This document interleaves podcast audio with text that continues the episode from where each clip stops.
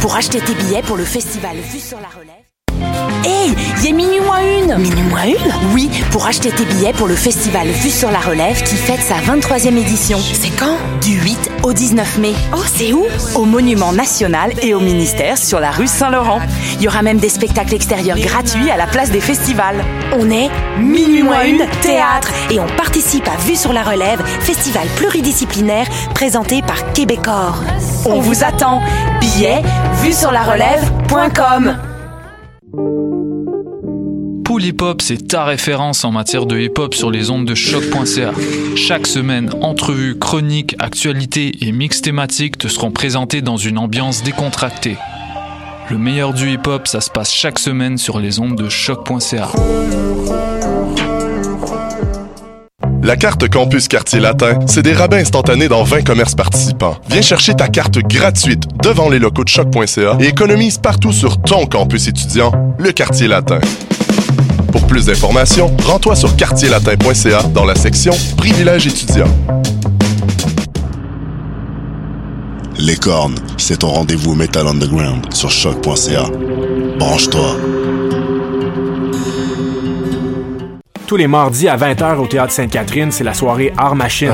Venez découvrir le show le plus éclectique en ville. Humoristes, musiciens, clowns, artistes burlesques et autres what the fuck se partagent la scène du Théâtre Sainte-Catherine. Venez vivre avant de mourir. le tout est accompagné du house band The Firing Squad. 10 prix régulier, 7 prix étudiant. Le Théâtre Sainte-Catherine est situé au 264 Sainte-Catherine-Est, à deux pas du métro Berry-UQAM. Les portes trouvent à 19h30, show 20h. Podcast, musique, nouvelles. Vous écoutez choc.ca.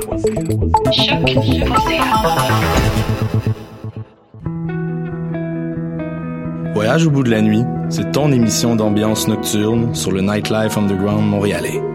Découvertes musicales, chroniques culturelles et idées de sortie pour divertir tes nuits urbaines. Voyage au bout de la nuit, c'est l'émission nocturne de choc.ca.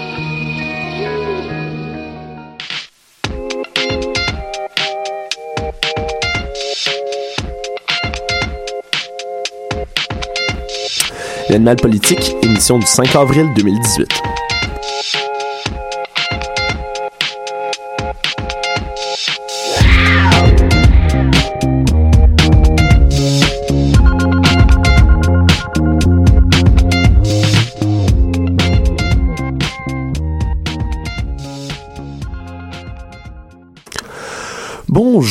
Chers auditeurs et auditrices de choc.ca. Bienvenue à l'animal politique, votre rendez-vous d'actualité politique à la fois nationale et provinciale. Avec nous en studio cette semaine, une équipe tout de moins réduite. hein. On a des membres qui ont tombé sous les coups de la fin de concentre le talent. Exactement. Euh, les sélections euh, ont donné ceci.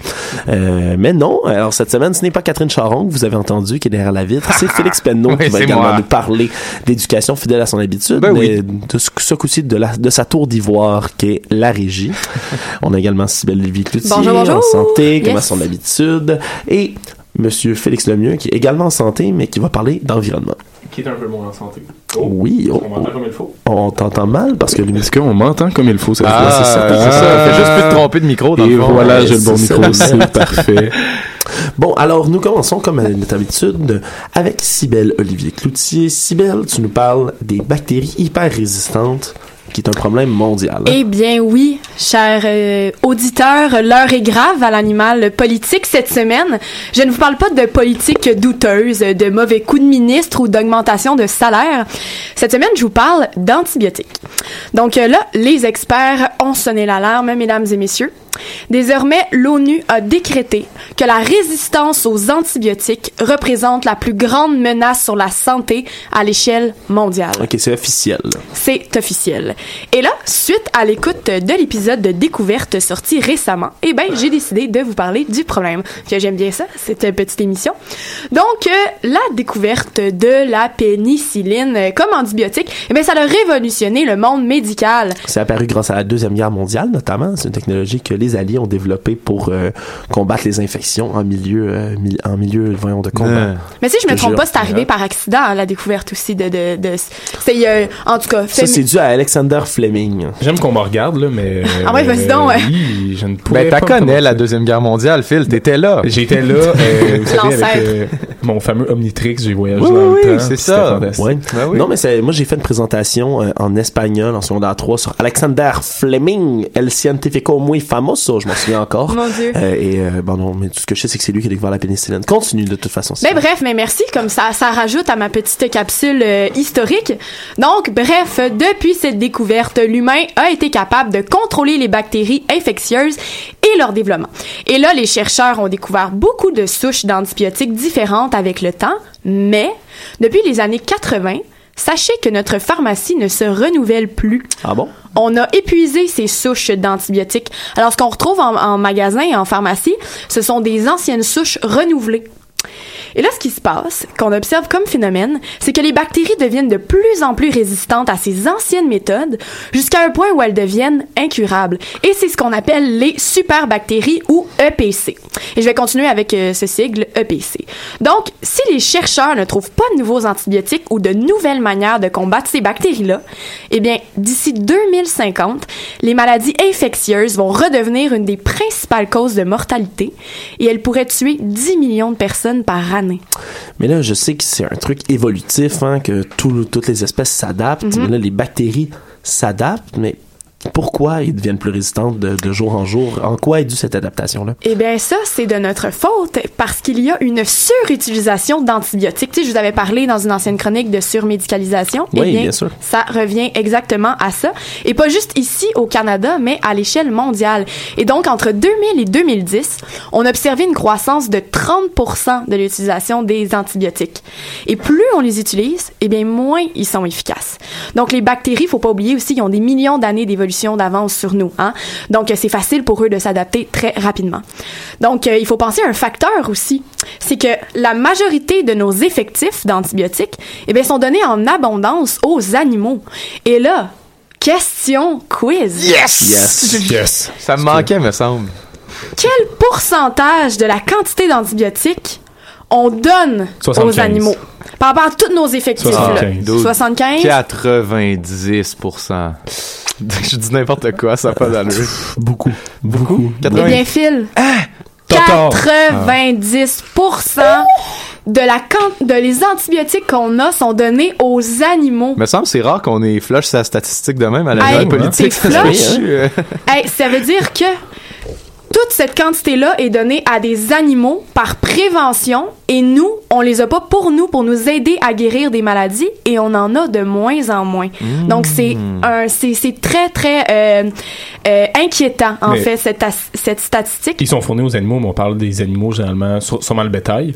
Ouais, pour les éviter animaux, que, c'est ça, pour exactement. éviter que ça va aussi les, avec notre consommation les animaux de viande, éviter d'élevage. Oui, soit, ah ben, euh, non, mais ça, ça, ça ramène à tellement de choses. hein. On pourrait en parler de Mais mais l'environnement. mais puis- une fois que ça touche les animaux d'élevage, j'imagine ça, ça, ça crée une espèce de cycle d'antibiotiques dans l'environnement. parce que Ces Exactement. animaux-là, ils défectent. Exactement, c'est ça le problème, c'est que tous leurs excréments, mais ça va venir contaminer les sols, euh, ça les imbibe d'antibiotiques. Puis là, ça c'est des tonnes d'antibiotiques qui sont déversés dans l'environnement chaque année. Ensuite, nous-mêmes, hein, avec ce qu'on consomme d'antibiotiques, on rejette ça dans tout ce qui est eau usée. Puis ça, ça s'en va dans la nature, dans nos cours d'eau. Puis là, les EPC, ils vont se propager partout, puis ils deviennent super résistantes et euh, même entre elles, ils sont capables de se transmettre ce gène de résistance-là. Donc, ça fait que de plus en plus les bactéries sont résistantes, aux autres, ils deviennent. Donc, c'est un méchant gros problème. Fait que là, nous, ce qu'on essaie de faire pour pallier à ce problème-là, en fait, c'est qu'on on veut concentrer ces EPC-là dans les hôpitaux. Mais également, à cet endroit aussi, ils sont rejetés dans les eaux usées, dans les eaux qu'on boit aussi, et dans les eaux où on se baigne. Alors, euh, voilà, c'est assez, euh, c'est assez inquiétant, hein? Il y en a partout. euh, c'est alarmant. J'ai de moins en moins hâte à l'été pour me baigner dans des cours d'eau. Ben, Mon Dieu, si belle. Peut-être que la clé, c'est qu'on devienne nous aussi super résistants. Ça se peut-tu, ça? ça? Ben, on se a des super infirmières, Ben que- ouais, c'est ça. ça va bien fonctionner. Ok, ça c'est Ouais. la, blague, la blague de l'année l'animal Politique. ouais, merci, ouais. merci, monsieur Lemieux. Ah, ah, ne perdons pas euh, le- notre chemin dans cette chronique euh, fort intéressante. Si on se concentre sur le Québec, hein, euh, Ouais. est-ce qu'on est aussi à risque, moins à risque, plus à risque que le reste du monde en ce moment? Ben, aussi à risque, oui, mais par contre, on n'est pas encore aussi affecté. Donc, euh, les EPC sont encore juste des exceptions au Québec, euh, n'ont causé qu'une trentaine d'infections l'année dernière, mais le nombre de porteurs est en croissance rapide et il a triplé depuis, euh, de, de- en, en une année, il a triplé. Et là, faut, 90 donc. Hein? 90 personnes. Donc, je, je off mes skills de mathématiques aujourd'hui. Tabarouette. Mais écoutez, c'est c'est assez impressionnant. Mais par contre, c'est parce que tu peux être porteur de ces gènes-là et ne pas être malade. Et ensuite, tu les transmets, comme on disait, avec les OIC et tout ça. Alors, euh, c'est encore une problématique qui est encadrée dans les hôpitaux, mais ça peut devenir euh, plus, euh, plus dangereux. Et là, euh, au Québec, euh, précisément, on pense à l'exemple de l'hôpital général juif qui prend des précautions extraordinaires pour pas que les bactéries se transmettent dans l'hôpital à travers les différents corridors, à l'extérieur de celle-ci, puis finalement dans le pays. Parce qu'on sait, ça se propage extrêmement rapidement. Donc, chaque patient qu'on croit être colonisé par une EPC et va être mis en quarantaine et une enquête va être menée pour déterminer les sources de contamination possibles. Là, on observe vraiment un nettoyage intensif dans les hôpitaux. Je regardais le- justement le, le reportage de découverte et on voit, ils vont vapor- vaporiser des particules de, de peroxyde d'hydrogène partout. En tout cas, c'est des gros, euh, des, des, des grosses méthodes pour bien nettoyer euh, tout ça. Et par contre, naturellement, ça coûte très cher, hein, ce genre de situation. On parle d'un million de dollars par année par hôpital. Et présentement, ben, c'est 20 hôpitaux au Canada qui ont recensé des cas de superbactéries. Alors, euh, tranquillement, ben, ça va coûter euh, pas mal cher. Et donc, à l'échelle mondiale, en une décennie, les cas ont explosé. On parle particulièrement de l'Italie et de la Grèce, où certaines bactéries peuvent tuer jusqu'à une personne sur deux à cause de la résistance. Ouais, donc l'objectif des chercheurs à ce moment-là, c'est contenir les bactéries puis prolonger également la vie des antibiotiques. Mais comment on se prend pour prolonger cette vie-là antibiotique? Ben c'est ça. Alors pour préserver ce qui nous reste d'antibiotiques, ben d'abord il faut revoir les façons de faire dans les hôpitaux. Alors sachez que depuis cinq ans, il y a une nouvelle approche au Canada qui s'appelle l'antibiogouvernance, donc la gouvernance des antibiotiques. Alors euh, les infectiologues, les infirmières, les pharmaciens, ils vont surveiller toutes les, les, les unités pour qu'elles réduisent leur utilisation abusive. Et les médecins, entre eux, peuvent maintenant comparer leurs pratiques et voir ben, quand ils abusent. hein. Et là, c'est d'ailleurs à Toronto qu'un des premiers programmes a été fondé par Monsieur Andrew Morris. Et il serait un des plus gros programmes au monde. Donc, euh, bravo, hein, Canada, on se surpasse. Et euh, ça nous change de tes pipelines puis de nos mauvaises nouvelles. Hein? Donc, euh, on s'entend euh, que c'est un travail hyper demandant de vérifier toutes ces demandes-là et prescriptions. Mais on est champion ici au Québec pour ça. Au centre hospitalier de l'Université de Sherbrooke, il y a un docteur qui a mis au point un système qui traite tous les dossiers et toutes les demandes des patients et qui va détecter les abus. Donc, c'est génial. Ça les aide beaucoup. Et euh, ils ont réduit la consommation d'antibiotiques de 25% Un gros chapeau ici aussi. Mhm. Là, finalement, Sibelle, moi, tu m'as beaucoup inquiété avec ça. Est-ce qu'on peut se rassurer un peu sur Ouais. un point? Est-ce qu'il y a d'autres sources antibiotiques, quelque chose? Donne-nous une bonne nouvelle. Ouais, ben, euh, euh, ben maintenant ils essaient plutôt de se tourner vers les micro-organismes parce que comme je l'expliquais, les, les souches d'antibiotiques sont épuisées, on n'en trouve plus de nouvelles. Donc il faut trouver autre chose à utiliser et c'est ces fameux micro-organismes. Donc ils- on- je lisais qu'ils vont fouiller les grottes, euh, ils vont fouiller les sols, même la peau euh, des, des lézards géants, tu sais les varans de Komodo qui ont la salive hyper. euh, Ah, ouais. vrai, il y a plein de Ben, bactéries dans ouais, leur salive. ben, ouais, mais c'est leur peau qu'ils utilisent parce que leur Oh, salive, ouais. est- tu sais, ils vont te tuer là. tu sais. c'est super, c'est super contaminé. Mais leur, sur leur peau, bref, ils cherchent un peu. Et euh, finalement. En Nouvelle-Écosse, ils ont trouvé un champignon qui est capable de défaire les EPC. Donc pour l'instant, ça fonctionne en éprouvette, ça fonctionne sur les animaux, mais par contre, on ignore dans combien de décennies et dans combien de milliards de dollars ça va fonctionner sur l'humain. Donc euh, en attendant, ben, on demande au gouvernement de fournir énormément d'argent pour les recherches parce que c'est nécessaire et on a attendu trop longtemps avant d'investir euh, là-dedans. Donc euh, soyez prudents hein, et surtout soyez économes, ça ne sert à rien de prendre des millions d'antibiotiques. Oui, bien dit, Sibelle. Ouais. Merci beaucoup. On espère qu'on va se prémunir des dangers de demain. Bien sûr.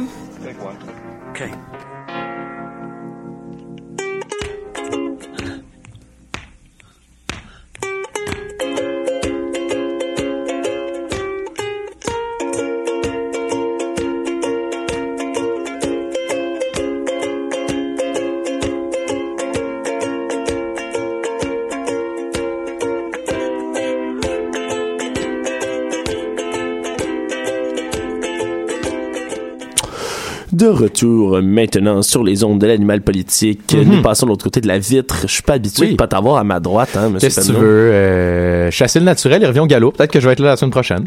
nous l'espérons, nous l'espérons. Ouais, ouais, ouais. Alors, il y a du nouveau du côté du plan d'action numérique, Félix. Un peu, Alex, un peu. Hein. On sait désormais que parmi les 608 millions qui vont être investis en éducation, c'est mon nouveau chiffre préféré. Hein, euh, 608 millions. Sur cinq ans pour investir dans le plan d'action numérique euh, du ministre Sébastien On sait que donc de ces 608 millions-là qui vont être investis dans les prochaines années, la majorité vont être mis directement euh, aux commissions scolaires, sinon même distribués aux directions des écoles pour qu'on décide à l'interne du genre de matériel numérique qu'on veut se doter. Donc, euh, on n'a pas encore de plan, mais on sait au moins qu'une partie de cet argent-là, ben, les gens vont le décider localement quoi faire avec. Ça, ça veut dire que les directions, n'auront pas le choix de discuter avec les parents et les profs pour savoir si on achète des iPads ou des ordis à nos élèves. Euh, ben, c'est déjà une balise hein, pour ce plan d'action numérique qu'on attend toujours de la part de Sébastien Prou. Et c'est aussi une avancée hein, de démocratiser le choix du matériel numérique parce que bon, on avait connu un certain blocage euh, il y a quelques années en intégrant plein d'active boards dans les écoles sans former des professeurs pour bien les utiliser ou même leur demander s'ils voulaient les utiliser. Ouais, c'est bien dans ce sens-là, mais là, petite question personnelle par rapport à ça, c'est pas dangereux de pas euh, avoir une formation qui, est- qui est uniformisée pour tous les élèves. euh? Ben effectivement, ce qu'on s'attendrait en général en éducation, c'est qu'il y ait un genre de, de plan général, Ouais, là, de direction uniforme, parce que l'éducation, faut pas qu'elle soit meilleure pour les écoles qui ont pris des bonnes décisions, Ben puis voilà. moins bonne pour les écoles qui ont pris, qui ont pas pris les bonnes décisions. Mais euh, euh, c'est un peu toute la logique de l'éducation en ce moment là, euh, de, de faire des, des projets plus locaux qui desserviront peut-être mieux la population locale au lieu d'uniformiser ça à l'échelle nationale. On sait pas encore si si ça, ça ça va payer. Puis en fait, c'est un des défauts de l'éducation. On le sait juste dix ans plus tard si ça a marché ou non. Le problème qu'on a eu. Ouais, malheureusement, dans ce cas-là. De toute façon, c'est pas des décisions qui sont au final bâton, comme on dit. mais ça peut toujours effectivement, euh, effectivement. revenir. En attendant le plan pour vrai, ça nous fait quand même ben, quelque chose à se mettre sous la dent. cette Ben oui, ben oui, ben c'est ça. Mais je me demande quand même comment le ministère il compte distribuer équitablement toutes ces millions entre les commissions scolaires ou les directions d'école. Surtout qu'on sait que si toutes les, c'est pas toutes les écoles qui veulent du matériel numérique ou de la formation numérique. Tu sais, peut-être que les parents puis euh, les, les comités de professeurs dans certains dans certaines écoles en voudront pas. Bref, c'est encore très flou de ce côté-là. Euh, mais puis les vacances d'été arrivent en plus. Faut faire attention. Faudrait que Sébastien Prou mette de l'avant son plan d'action numérique s'il veut voir des projets pilotes se concrétiser à la rentrée scolaire, parce que sinon les élections s'en viennent, puis on sait pas si ce plan d'action-là va continuer. J'avais vu Sibelle être pleine Ouais. d'interrogations. Ouais, euh, moi je me demandais euh, quand même à quel point on pourrait pas demander aussi l'avis peut-être des ben, des élèves. Je sais que peut-être c'est sûr il y en a qui sont jeunes pour penser à ça mais tu est-ce qu'ils ont envie de, de, de, de travailler avec ça? Moi, je me demande, moi, en tout cas, personnellement, j'aurais aimé ça me faire poser la question. Parce qu'on se fait toujours imposer ça parce qu'il y a des gens qui pensent que c'est la meilleure chose, mais, tu sais, je veux dire, euh, à quel point, tu sais, il y a peut-être des gens qui ont remarqué, je sais pas au niveau du primaire, mais au niveau du secondaire, qui ont remarqué qu'il était peut-être plus efficace à travailler avec, euh, avec le papier, avec les cahiers, que, tu sais, moi, je sais que dans certains cas, je préfère utiliser mon ordinateur. Des fois, non, je sais que j'étudie mieux. Je me demande à quel point ce serait pas pertinent aussi de, de demander aux élèves, peut-être qui ont un, un certain âge. Je sais pas ce que vous en pensez, mais moi, j'aurais aimé me faire poser la question. Ouais, je pense que c'est une approche, une approche qui était quand même utilisée, ça peut paraître niaiseux, mais par euh, Ricardo dans euh, la reconstruction. Tu sais, on sait le fameux plan Ricardo et je me souviens plus des autres personnes. Pierre Thibault et Pierre Lavoie, ben, Mais le Lab École. Mais c'est ça, le, le Lab École. Je sais que pour le Lab École, on avait pensé, en tout cas, c'est ce qu'ils ont- ce qu'ils avaient mis de l'avant, consulter les élèves pour vraiment voir dans quel milieu de vie vous voulez vivre. Là, c'est sûr, on n'est pas dans le- l'informatique, mais vraiment d'aller voir les élèves puis savoir. Dites-nous ce que vous voulez pour que ça soit attrayant pour vous. C'est vous qui allez passer 5 ans, 6 ans Ben, de votre c'est ça. vie là-dedans. Donc, moi, je trouve que c'est quand même pertinent de voir ce que, ce que les enfants pourraient penser de ça. là. Puis sinon, en philosophie de l'éducation, il y a, tu sais, il y a un- le- le- une des grandes, une des grandes, un- une des grandes idées philosophiques de l'éducation, c'est de transmettre, tu sais, le, le, le- la culture notamment d'une société, mais aussi de, de recopier son, son modèle social. Puis l'affaire, c'est que les jeunes sont toujours un peu, tu sais, il y a, il y a toute cette idée-là de l'autorité en fait, un peu quand quand on, quand on parle d'éducation, parce que le, le, le reste de la société se dit capable de décider ce qui est bon pour la suite de la société. Hein. C'est un peu ça la grande philosophie Ouais. derrière l'éducation et demander à chaque génération d'étudiants ce qu'ils aiment. Ben c'est euh, ça, ça, ça sert pas nécessairement à, à, à perpétrer nécessairement le modèle social ou la culture qu'on voudrait perpétrer avec l'éducation. Hein. Si on leur demandait aux élèves s'ils ont envie de lire Shakespeare, probablement qu'ils nous répondraient non. Euh, donc il y a cette idée-là aussi de, on décide à leur place parce que nous, on est bienveillants puis on s'est posé la question. Donc c'est pas juste une question de désir, c'est une question qu'on a étudié les, les besoins de manière plus euh, plus réfléchie. Mais ça vaut, le- ouais. le- la vie des élèves vaut quelque chose quand même. Il faut pas les Ouais, casser complètement. Faut, faut consulter tout le monde, mais pour les décisions finales, quelque part aussi, faut se dire que peu importe qui va prendre la décision, souvent, même en construisant une école dans 50 ans, est-ce que ça va être l'environnement, est-ce qu'il va être adapté pour les élèves et les générations dans 50 ans?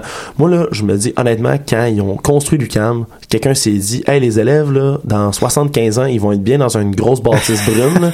Je suis sûr qu'il y a quelqu'un qui avait pas pensé Euh, comme du non, monde. il y tu sais. avait, il y avait pas pensé à Puis ça, c'est effectivement. mode- C'est à mode de l'époque, Ouais. hein, les grandes Il manque bâtisses donc de brunes. fenêtres, hein, l'UQAM, par Ben, contre. Petit Dieu. commentaire éditorial, là, On moi, a ça des me tape fenêtres? ses nerfs. Il y a temps juste les gens en or qui ont des fenêtres. Alors, Ouais, un, un débat avant le débat ici à l'animal politique. Ben oui, hein, c'est Mais ça, c'est une bonne question soulevée. Mais c'est un Euh, débat éternel en éducation, hein, toutes ces affaires-là. De est-ce qu'on construit pour l'avenir, puis des choses comme ça. Hein? Mais j'aimerais ça qu'on parle d'un autre débat éternel, euh, Oui. Félix.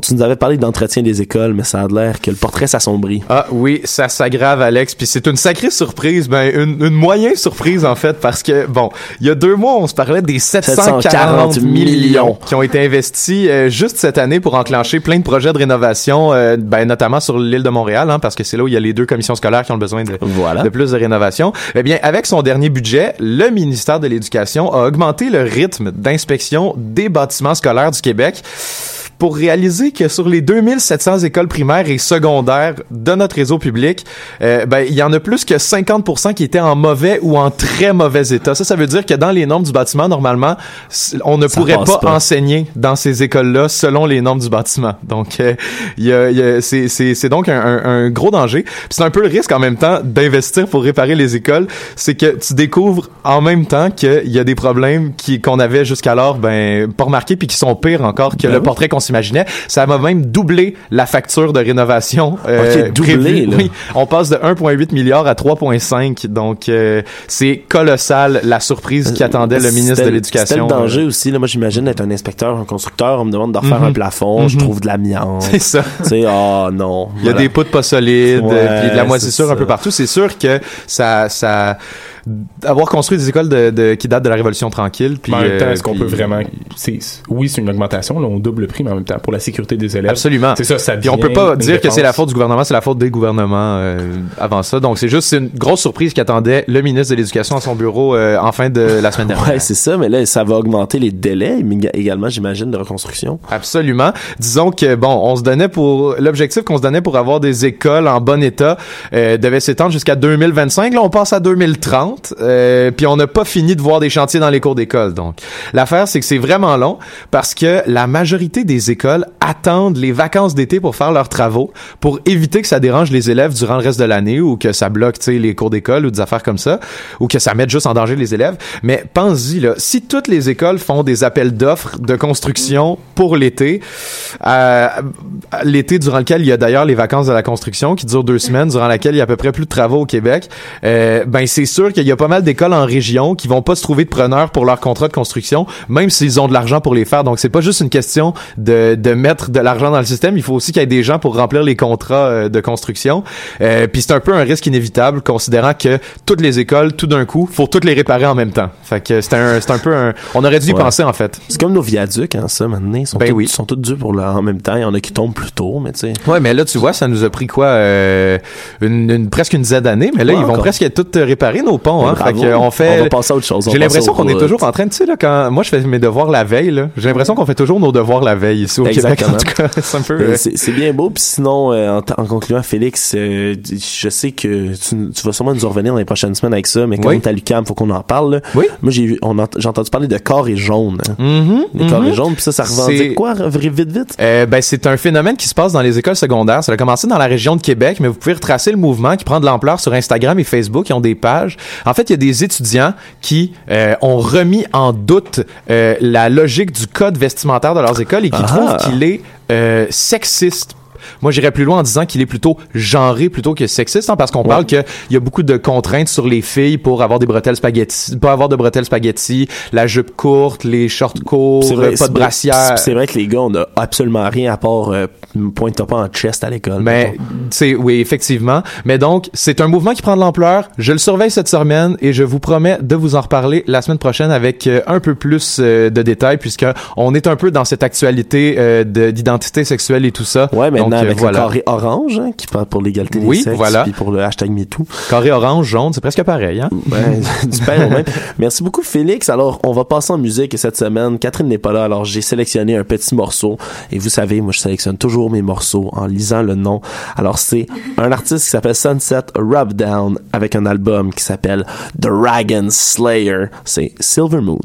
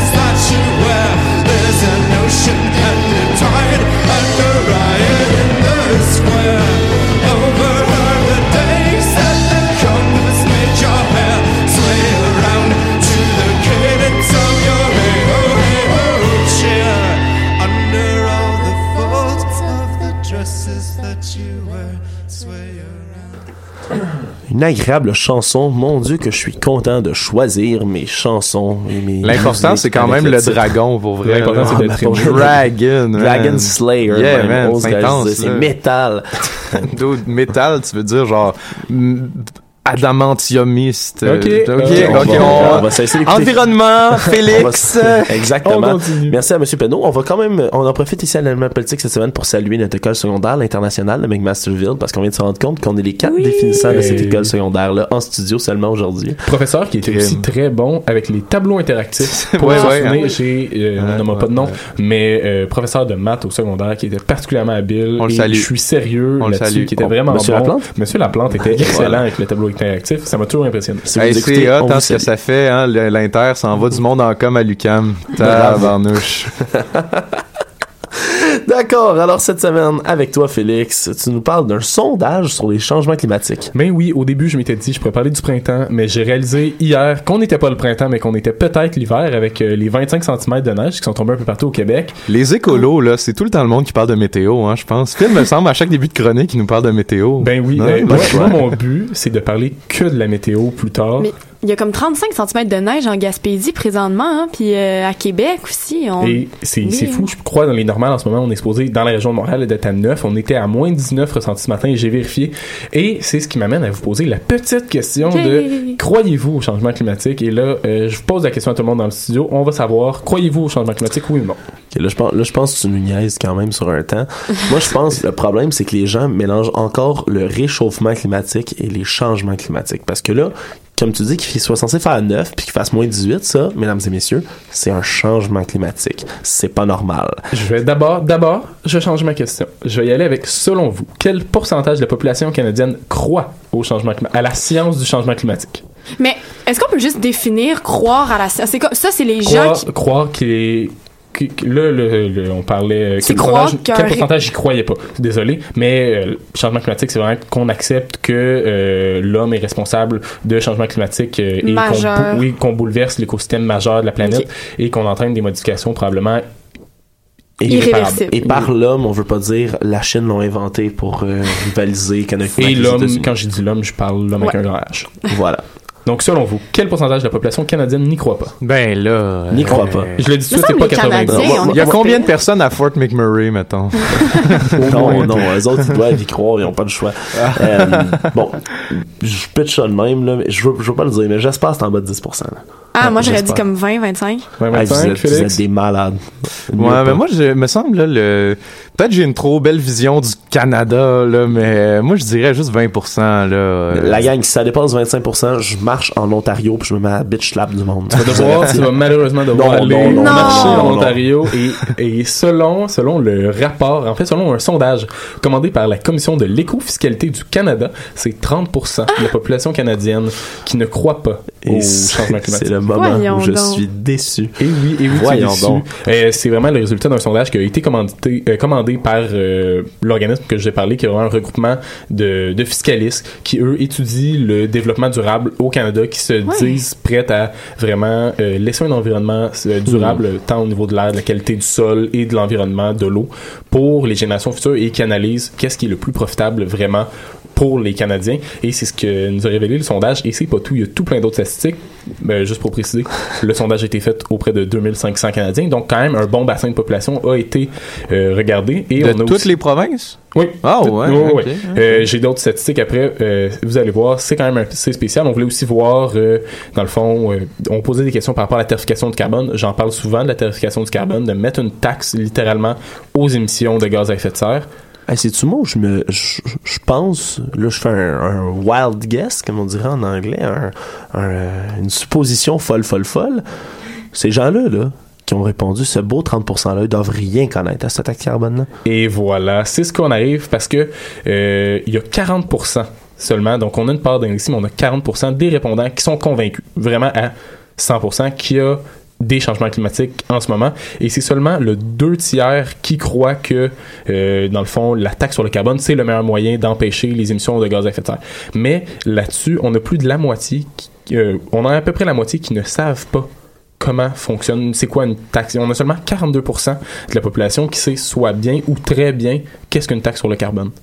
Donc, on a l'ensemble de la population qui est généralement se dit favorable, mais qui ne comprend pas. Et j'ai tout plein de petites questions euh, pour vous sur ça.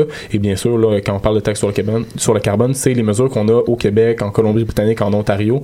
Et on va même avoir un plan fédéral euh, d'ici septembre prochain, normalement. Donc, une grosse histoire avec ça. La Saskatchewan est la seule province à refuser euh, d'ad- d'adopter le cadre pan-canadien sur la croissance propre et les changements climatiques on, nouvelles. Qu'est-ce que tu fais? Et la réponse de la Saskatchewan, c'était le ministre de l'Environnement qui disait on connaît pas les impacts financiers qu'une telle taxe aurait sur les résidents. On préférait avoir, c'est quand même un gros montant, 62 millions du financement fédéral, préfère avoir le financement pour eux-mêmes et dire on va faire notre plan, on va le développer, mais on n'aura pas de taxe sur le carbone en tant que tel. Donc, vraiment complètement différent. Et euh, Catherine McKenna est pas d'accord, dit si vous adoptez pas le plan, on impose une taxe de 10 dollars par tonne d'émissions et on va augmenter de, de partage de 10 dollars jusqu'en 2022. Ok, Donc, ça serait beaucoup, là, on s'entend. donc ça serait quand même, ça serait quand même une bonne, je trouve moi un bon début sur contrairement au Québec et le Canada, euh, Québec, Ontario, Colombie-Britannique, on a déjà quelque chose. Et là, Mais là, à part la Saskatchewan, les Canadiens, tout pourcentage, qui, qui est d'accord avec ça, qui, qui l'est pas? C'est ça. En général, euh, on a 78% des répondants qui ont une vision positive sur une taxe sur le carbone. Donc, c'est quand même, c'est quand même vraiment bon. Et c'est ce qui m'amène à une petite, j'ai plein de petites questions pour vous. Ça, c'est on va y aller comme ça. C'est comme un quiz. C'est, comme un semi, semi-quiz. Un semi-quiz. Nice. Selon vous, quelle province a, euh, dans le fond, la meilleure opinion sur euh, le prix du carbone, de mettre une taxe sur le carbone? J'espère que c'est nous autres. Ben, moi, je pense que c'est- c'est c'est soit la Colombie-Britannique, Ouais. soit le Québec. Moi aussi, Ouais. je dirais ça. C'est la Colombie-Britannique. Oh, voilà. on est à peu près à 81%, euh, même, non, on est à 89% à peu près, qui ont euh, soit une vision acceptable, bonne ou excellente de, de, de mettre un prix sur le carbone. Et on va même continuer. J'ai plein d'autres. Mais euh, est-ce que tu sais euh, le, le pourcentage au Québec ou pas le pourcentage au Québec euh, de personnes qui considèrent que c'est vraiment une très bonne mesure, on est à 25% qui disent que c'est vraiment bon. À bon, on est à 31. Acceptable, on est à 32. À mauvaise, on est à 9. Et à vraiment mauvaise, on est à 2%. Bon, ça, Ok, Ah, c'est bon, parfait. ouais. C'est. Mais quelle province est la pire selon vous? Alberta. Ben. Alberta. Manitoba. Ouais. Alberta. C'est l'Alberta. Dans, Dans le sondage, on avait mis la Saskatchewan et le Manitoba ensemble. Le Manitoba, qui elle a été la dernière en date à, à accepter d'aller rejoindre le, le cadre pan-canadien, donc qui laisse la Saskatchewan seule. Mais là, on va y aller aussi sur le spectre politique. Donc, on a gauche, centre ou droit. On s'entend, c'est relativement réduit. Mais selon vous, lequel d'entre eux est plus favorable? Donc, c'est des points donnés. Et oui, excellente gauche? réponse. C'est la gauche, avec environ 87% de la population qui. Le contraire aurait été étonnant. C'est ça, hein? on a quand même 31% des personnes qui se disent de droite, encore là. Combien? ça, 31% qui, se, C'est qui subjectif disent que c'est ça. Ça reste subjectif. De droite, beaucoup de personnes peuvent l'être, comme beaucoup de personnes peuvent être de gauche. Ça dépend qu'est-ce que le sondage a choisi. Donc, cette mesure-là ne veut pas dire forcément grand-chose, mais on est aussi en tranche d'âge.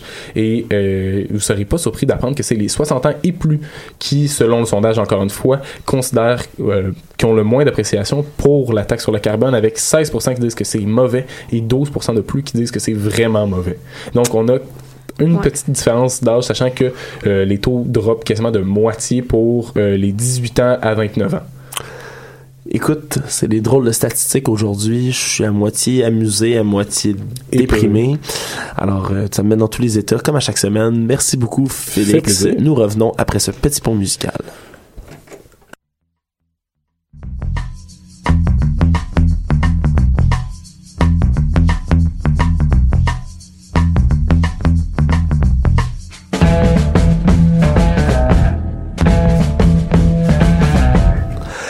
Petit segment débat, comme à notre habitude cette semaine. C'est pas parce qu'on est moins en studio qu'on va pas moins en débattre. Non, non, non. Alors, cette semaine, Félix, euh, le mieux me déçu en ne parlant pas de la crise en J'ai Colombie-Britannique. vraiment essayé. Il a essayé. J'ai, j'ai- Essayé. j'ai- non mais j'ai pensé. Mais euh, je suis allé regarder, il y avait vraiment peu de nouvelles. Vraiment, niveau Colombie-Britannique, euh, là c'est un autre mouvement. Là, par contre, c'était pas dans ma chronique, mais euh, si vous avez entendu parler, on abolit de plus en plus les restaurants, abolissent les pailles. Oui. Dans, donc c'est un Mhm. mouvement qui prend de l'ampleur à Montréal. Mais aussi, je, je lisais le Vancouver Sun, qui est un quotidien euh, britannique, euh, néo, néo-britannique. Colombie. Parce que de la Colombie-Britannique, je me suis trompé. Néo-breton. Néo-breton. genre. Et euh, eux aussi, le mouvement prend de plus en plus d'ampleur. Beaucoup de restaurateurs en Colombie-Britannique et de la région disent Tant euh, mieux. arrêter, surtout dans la région de Vancouver. Là. Donc c'est un mouvement qui partait, mais j'avais rien sur le pipeline cette semaine. Mais écoute, je suis là pour sauver la mise parce que moi, je veux qu'on rediscute d'un enjeu qui, qui, qui, selon moi, découle, hein, puis surtout est souligné par ce genre de crise-là qu'on voit avec le pipeline. Euh, les deux leaders, hein, qui sont de la- respectivement de la Colombie-Britannique et de l'Alberta, euh, les deux ministres provinciaux, ce sont deux membres du NPD. Puis là, on sait c'est les partis, c'est pas exactement le même, mais on s'entend, c'est quand même une ligne qui se suit tant dans les figures provinciales que dans la grande figure fédérale qui est Jack Meeting. Qu'est-ce qu'il y en est? Qu'est-ce qui se passe quand deux personnes comme ça du même parti sont opposées? Est-ce que selon vous, c'est sain pour la démocratie? Parce qu'on n'est pas censé voir dans le parlementarisme deux personnes d'un parti ou d'une ligne de pensée similaire s'opposer, surtout aussi drastiquement que ça et aussi publiquement que ça. Est-ce que vous pensez que c'est une bonne chose la démocratie ou au contraire, ça devrait plus euh, réarriver dans notre Ben, en démocratie, en fait, c'est tout à fait normal. Après ça, je pense que la question qu'il faut se poser. Le parlementarisme, plutôt. C'est ça. C'est dans le parlementarisme. Parce que le parlementarisme, c'est probablement un des systèmes où il y a une ligne, euh, De parti une ligne de parti qui est la plus forte euh, qu'on qu'on peut retrouver, Parce que c'est ça, tu sais, de- le, les- les- le, le simple fait d'avoir une majorité, ça, ça, ça, à cause de tu sais je, je me souviens plus c'est quoi le nom de la loi là mais en tout cas si tu te fais si tu, ton projet de loi passe pas là ou quelque chose de même que tu, tu retournes en élection là tu sais Mm. Ouais, ouais. ça fait en sorte que c'est super nécessaire que tu aies une ligne de parti parce que sinon n'importe qui du jour au lendemain euh, peut perdre sa job même si euh, ils sont majoritaires tu sais le Ouais. problème à ce moment-là moi c'est que j'ai l'impression que justement la démocratie c'est euh, exactement le système où on a le droit de pas être d'accord même si c'est notre parti là tu sais quand regardez juste euh, euh, je suis pas mal sûr qu'au PQ là c'est pas tout le monde qui a la même vision de l'indépendance Ou au puis. Euh, ouais, au- le, le bloc québécois non plus. Mais c'est ça, ils ont pas la même vision de l'indépendance, encore moins de l'économie probablement. Donc, euh, tu sais, c'est, moi je trouve que c'est sain en fait qu'il y ait des gens pour représenter plusieurs nuances dans une démocratie. Parce que si c'est juste euh, les nuances du chef tout le temps, euh, c'est moins le fun. Puis regardez aux États-Unis, il y en a juste au sein du Parti républicain qui ont pourtant été élus majoritaires au Congrès, euh, puis qui ont la présidence. Ben il y a des dissidences tout le temps, tu sais, parce qu'ils ont des caucus différents. Tu sais qu'ils euh, n'ont pas de ligne de parti, c'est ça. Ben, c'est ça, peuvent- Ils peuvent se permettre de vraiment, oui, il y aurait peut-être moins euh, de financement, mais la ligne de parti n'est pas aussi forte. Ouais. Tandis que là, ici, avec le whip, euh, oui, c'est sûr, il y a un whip dans le système américain aussi, Mhm. mais là, c'est que on peut peu, on peut pas faire Ouais. de défection. Là, c'est sûr, le cas de la Colombie-Britannique et l'Alberta est particulier, parce que c'est des, c'est au niveau provincial. Ouais, exactement. C'est deux, c'est deux provinces séparées. Mais moi, moi, personnellement, je trouve ça relativement sain, puisque ça l'amène le débat dans le parti. C'est sûr que ça peut nuire à la formation politique. On sait, Jack Mintic, euh, il y a eu un vote de confiance euh, récemment, et euh, il- les deux principaux, John Organ et Rachel Notley, étaient pas, ils étaient invités, mais ils sont pas allés probablement par considération pour le chef fédéral. Ouais, mais mais tu- le débat se fait quand même à l'échelle nationale pour ou contre. Vous pensez pas à ce moment-là, comme tu disais, mais que ça va pas, euh, je te le demande plus à toi, Sybelle, tu penses pas que ça va nuire à l'image peut-être du parti? De Ben, voir des, des membres, même si, comme je dis, il y a encore deux étages, c'est provincial, fédéral, mais tout de Mhm. même. C'est sûr. Ben, c'est peut-être de choisir aussi euh, l'endroit où appliquer ce, ce genre de débat-là, parce que moi, je suis d'accord avec Félix de dire que c'est que c'est nécessaire dans une démocratie, mais je pense que de voir justement tous les côtés, ben, de voir qu'un parti a des, des, des différences d'opinion, euh, c'est important parce que ça montre que c'est pas un parti qui est fermé, en fait, qui est ouvert euh, aux différentes idées. Fait que je pense que ça envoie une bonne image, mais c'est de choisir peut-être son champ de bataille qui devient euh, un enjeu à ce moment-là, de choisir c'est c'est quand et où qu'on va étaler ce débat public-là, parce que peut-être que le fait d'avoir une certaine confrontation comme ça euh, dans un dans un débat public euh, euh, en étant des, des chefs de province puis en faisant ça à cet endroit-là ben là peut-être à un moment donné, ça peut nuire à la crédibilité peut-être du parti. Parce que écoute on va se dire bon ben là euh, C'est des euh, pour- pourquoi je vote pour qui je vote pour quelle façon de penser je vote aussi. Donc peut-être de- de- d'avoir des discussions plus euh, plus restreintes entre membres d'un- d'un- d'une même euh, idée globale d'un même parti. Je crois que c'est peut-être là-dessus qu'il faudrait se concentrer plus. Ben, c'est un peu à ça que servent justement les, euh, les congrès nationaux, hein, Mhm. comme, ben, comme celui du NPD, en fait, Oui, mais comme celui voilà. de, de Québec solidaire ou du Parti québécois qui font à, à chaque fois qu'il y a des élections pour revoir leur plateforme électorale puis se dire qu'est-ce qu'on veut pour notre parti, tu sais, c'est, il y a un, y a un gros, euh, il y a un gros fond de démocratie là-dedans justement, au sein d'un même parti, c'est là, en fait, qu'on se dit, bon, on va régler maintenant les choses sur lesquelles on est d'accord ou pas d'accord, puis une fois que ça, ça va être fait, là, on ira tous de l'avant avec la même idée. Mais en même sais. temps, ça se peut qu'ils soient jamais d'accord parce ça, que c'est tellement tranché comme opinion que ça me surprendrait pas qui arrivent pas à un consensus parce que c'est c'est- c'est c'est on peut difficile pas, on de peut pas débattre non de plus à ça. un parti à 100%. Euh, le meilleur exemple non. en ce Mais qu'est-ce moment, qu'on fait? c'est c'est Vincent Marissal Voilà, qui vient de rejoindre euh, le QS et beaucoup de, de chroniqueurs de journalistes tout le monde en fait ils posent la question oui mais t'as déjà dit ça t'as quand même eu telle opinion c'est pas forcément d'accord avec ce que le avec ce que pense mais en même temps si il, il est pour le fond, là, là, c'est un exemple, ça pourrait être n'importe qui, c'est impossible d'adhérer à 100% et c'est impossible de ne pas être une personne de contradiction. Je veux dire, un être humain est fondamentalement de contradiction, peut penser une Mhm. chose et changer son idée. Je veux dire, le vieux dicton, il y a juste les fous qui changent pas d'idée. Ouais, mais de toute façon, tout se modifie. On le voit dans les campagnes, tout ça, chaque année, Mm. ce serait, ce serait, ça, fonctionnerait pas qu'il y ait toujours les mêmes, euh, la- les mêmes façons de penser, et tout le temps les mêmes points ancrés. Donc, c'est sûr que c'est important qu'il y ait euh, des vagues, euh, des vagues de changement comme ça. Mais moi, je me demande, qu'est-ce qu'on fait? Parce que quand même qu'on irait euh, dans, dans, dans une assemblée, dans un congrès, discuter de ça, c'est des points qui sont tellement euh, opposés, qui sont tellement binaires que qu'est-ce qu'on fait si on n'arrive pas à une entente? Parce que je pense Mm. pas à quel point il y a un un entre-deux à des niveaux comme ça qui sont aussi euh, importants, à quel point on peut avoir un entre-deux, c'est difficile. Donc, Parce je me que tu parles entre le fédéral puis le provincial? Non, là? je, me- Euh, je parle entre, ouais, exactement, Ah, entre deux idées d'un même Ouais, parti. Mais c'est ça- ouais. Mais c'est ça, je ramène parce que, tu sais, au niveau fédéral, Jacques Meeting s'est mis contre le pipeline quand même.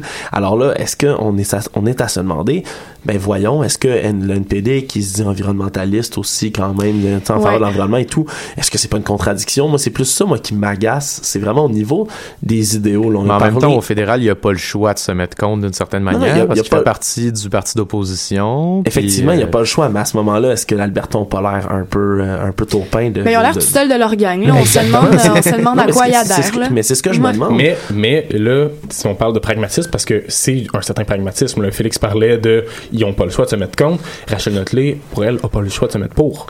Si, si on est pour aller dans la vision pragmatique, c'est vraiment. Ses électeurs l'ont élu pour ça. Ses électeurs l'ont élu pour ça et on parle d'une province qui est fondamentalement pétrolière, je veux dire pétrolifère, qui mise sur l'exploitation de pétrole. On est, on a, peu importe nos, orientations idéologiques, les personnes là-bas ont voté pour ça. C'est, l'industrie. Je sais pas que c'est une bonne industrie, mais c'est une industrie qui fonctionne, qui marche beaucoup. C'est normal que de cette vision pragmatique-là, elle a été élue là-dessus et qu'elle capitalise là-dessus. Alors à ce moment-là, je, je, je redévie le débat.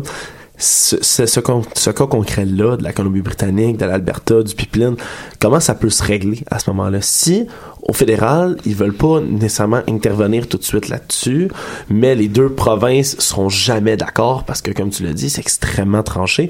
Alors, comment démêler ce, nid de vipère-là, puis comment éviter que ça se reproduise dans d'autres provinces pour toutes sortes d'autres cas? Là, Là, on parle cette fois-ci d'un pipeline, mais prochaine fois, qu'est-ce que ça va être?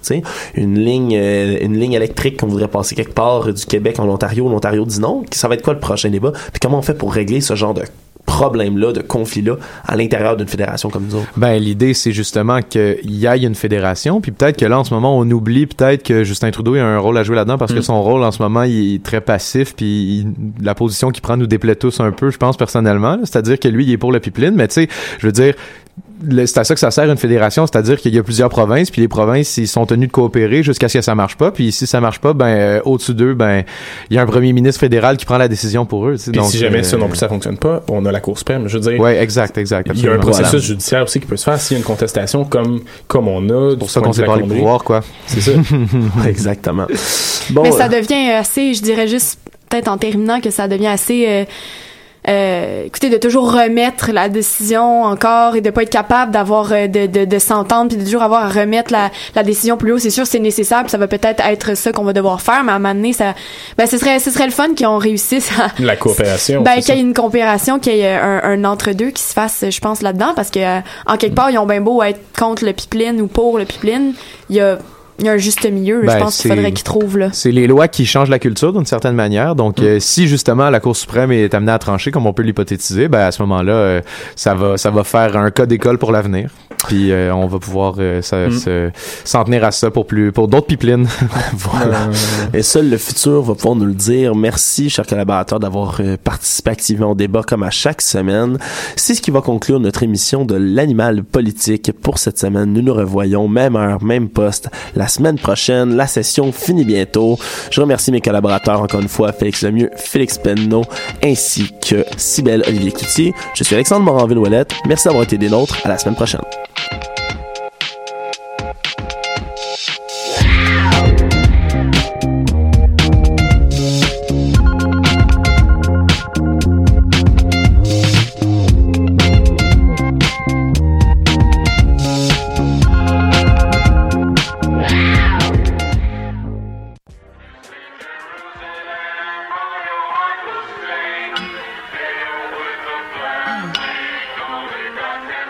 It's got me hot.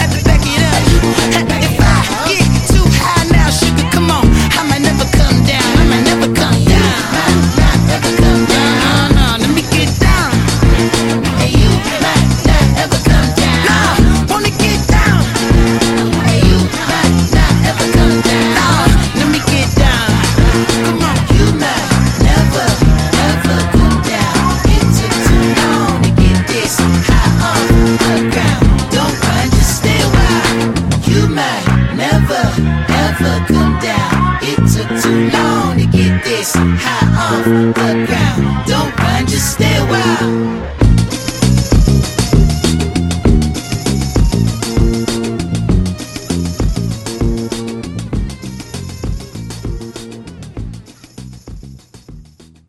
Before Vietnam, when boards were long and hair was short, the center of the surfing world was a place called Malibu.